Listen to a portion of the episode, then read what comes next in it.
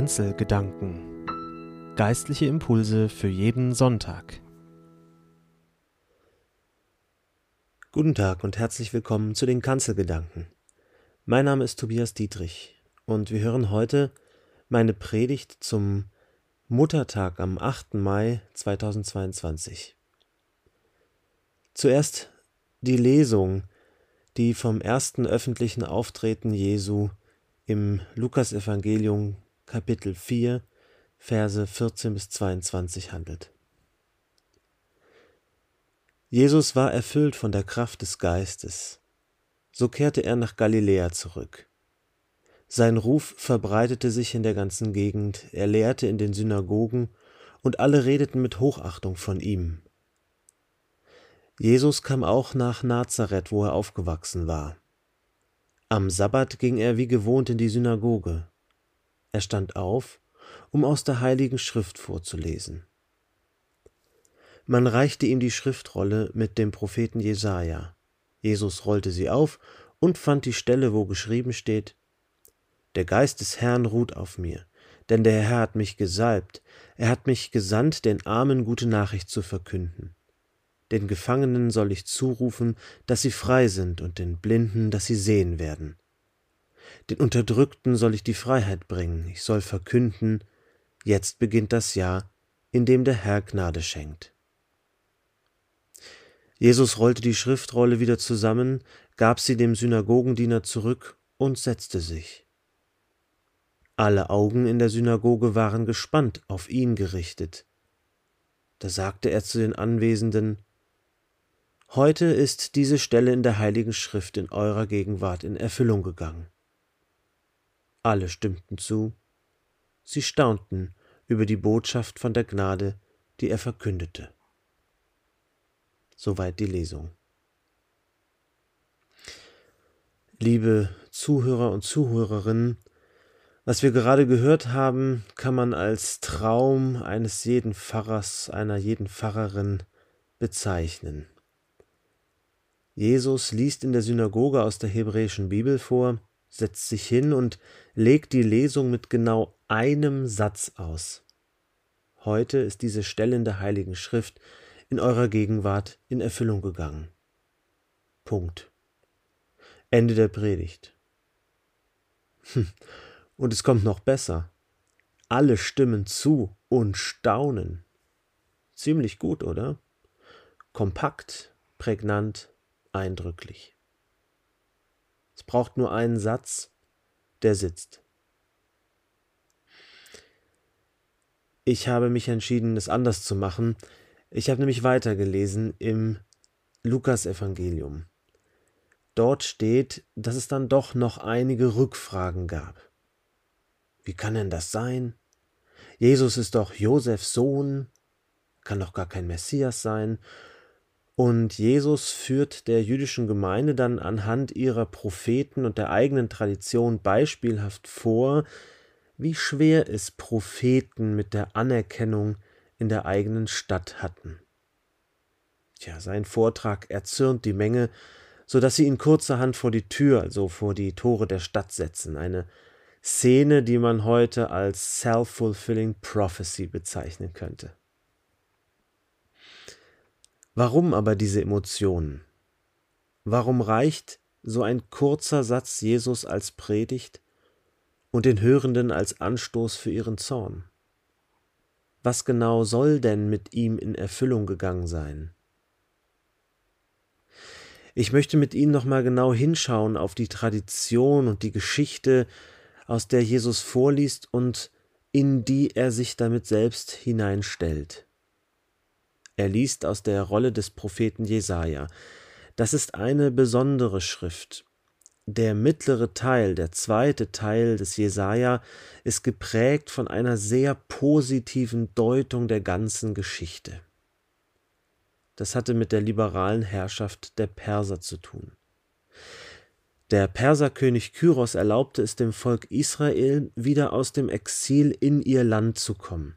Sie durften ihren Tempel und ihren Kult wieder aufbauen, relativ frei leben, und in dieser positiven Stimmung verbreitete sich der Glaube, alles, was in der Geschichte passiert, ist ja doch Gottes Wille.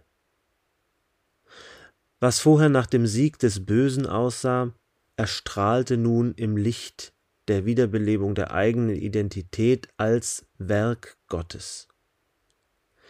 Gott ist einer. Er hat alles auf der Welt in seiner Hand und selbst ein fremder Herrscher wie Kyros kann sein Werkzeug sein.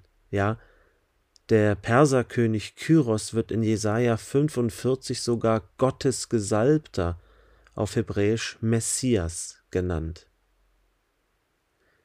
In der Euphorie der Befreiung wurde Kyros für Israel zur Spur Gottes in der Geschichte, zum Messias. Und Gott wurde in neuer Weise das Wichtigste gegenüber des Volkes.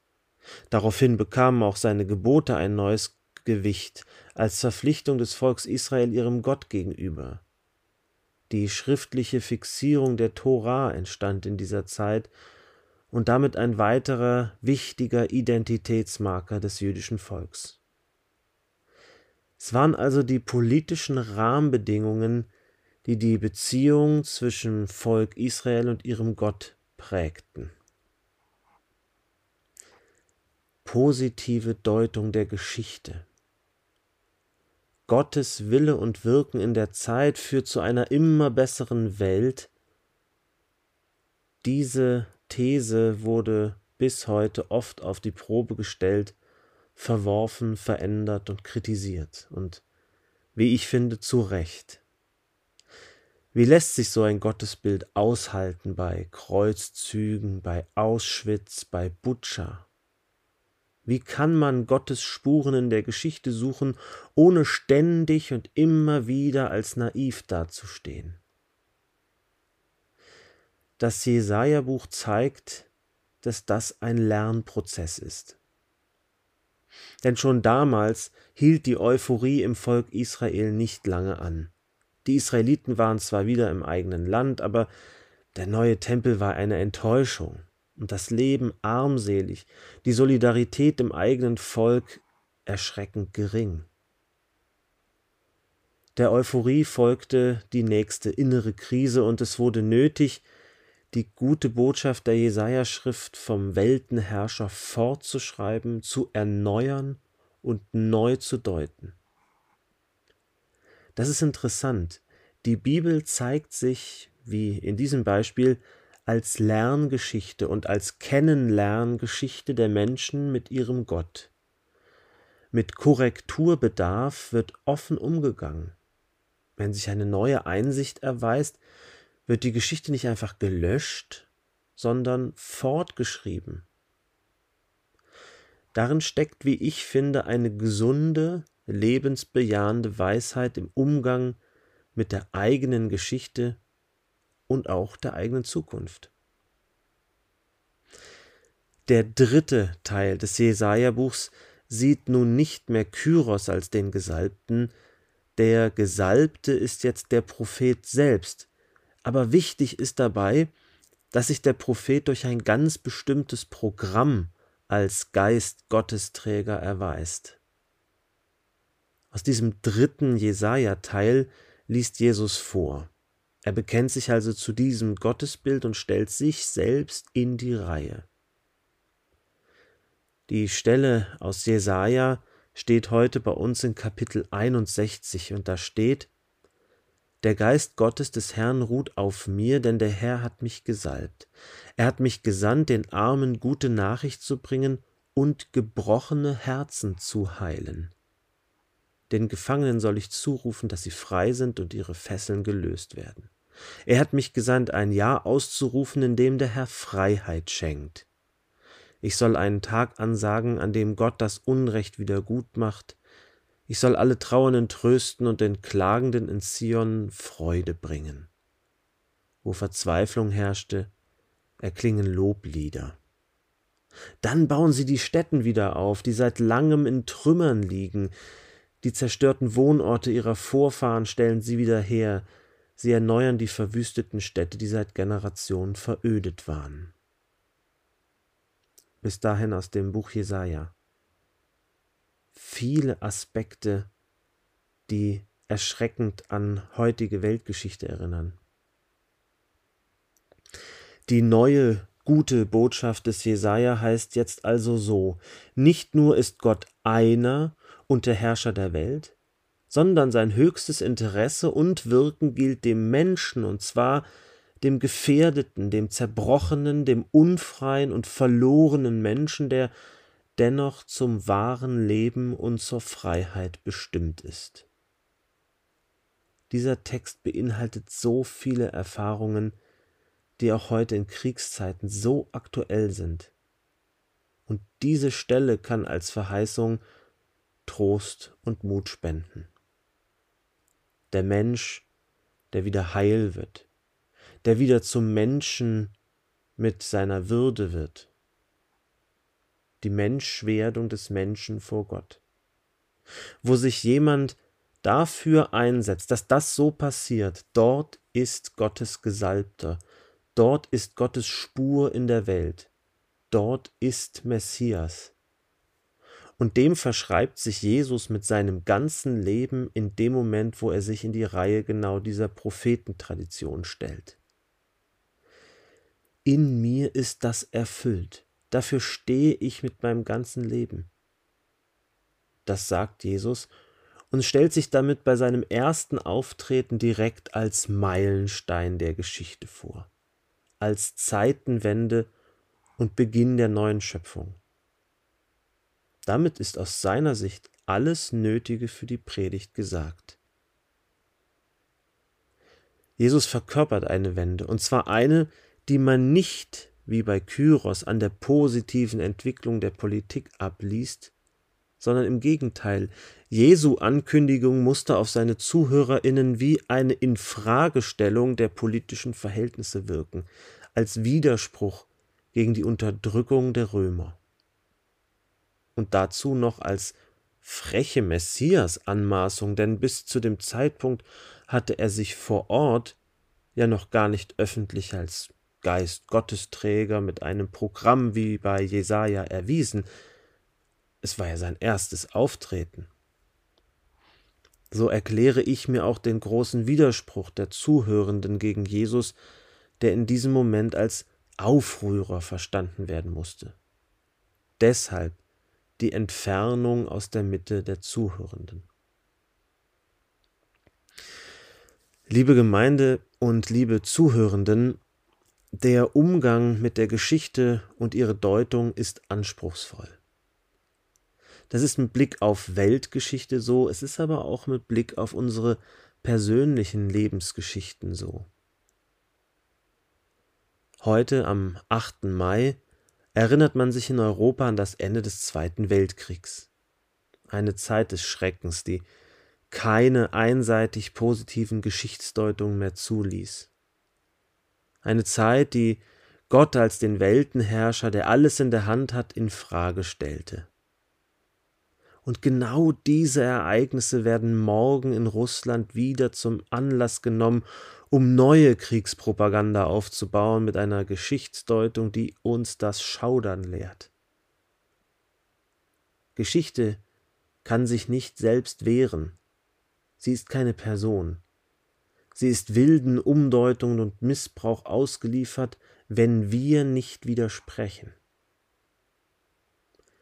Pazifistische Ideen, Wandel durch Handel, Diplomatie, bilaterale Beziehungen, es wird eine Frage der Geschichtsdeutung und des Lernprozesses werden, an welchen dieser Errungenschaften wir festhalten.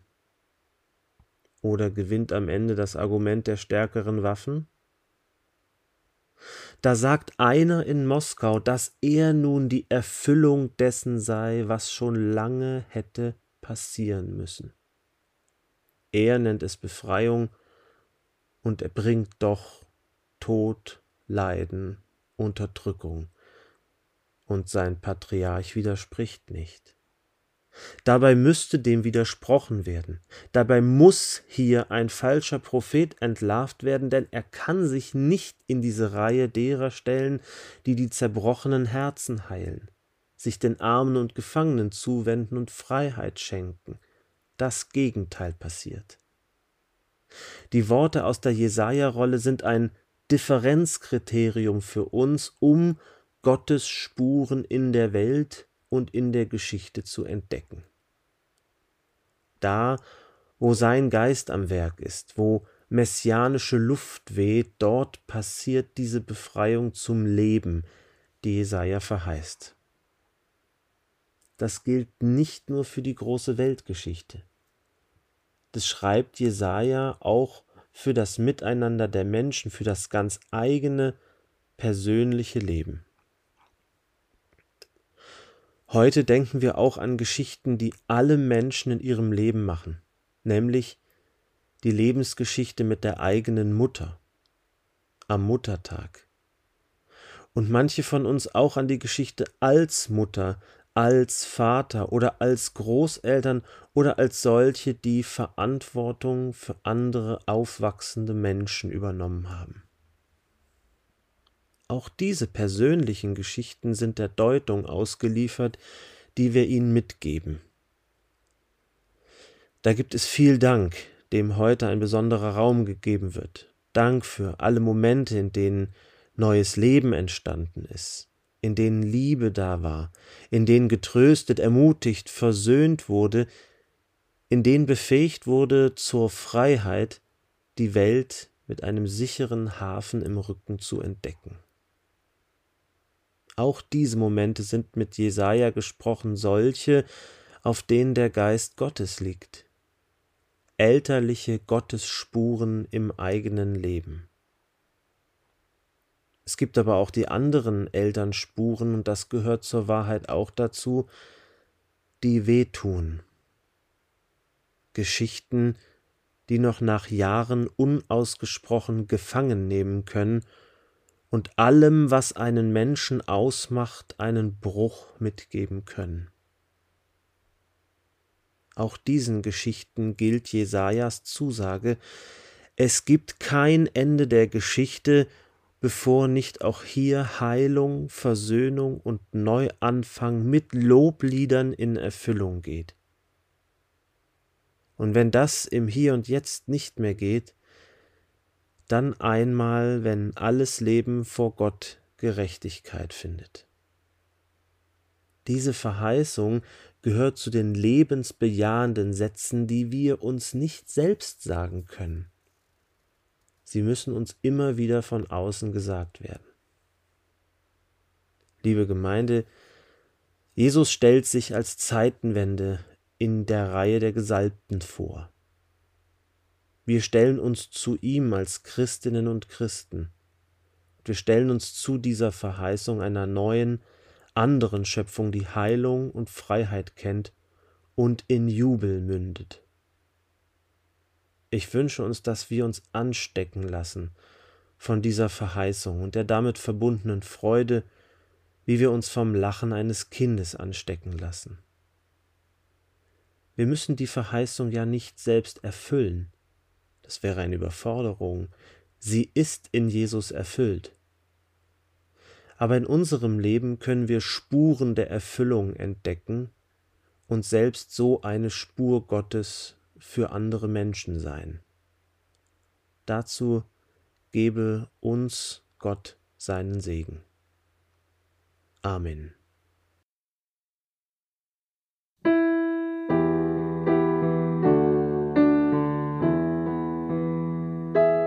Kanzelgedanken. Geistliche Impulse für jeden Sonntag.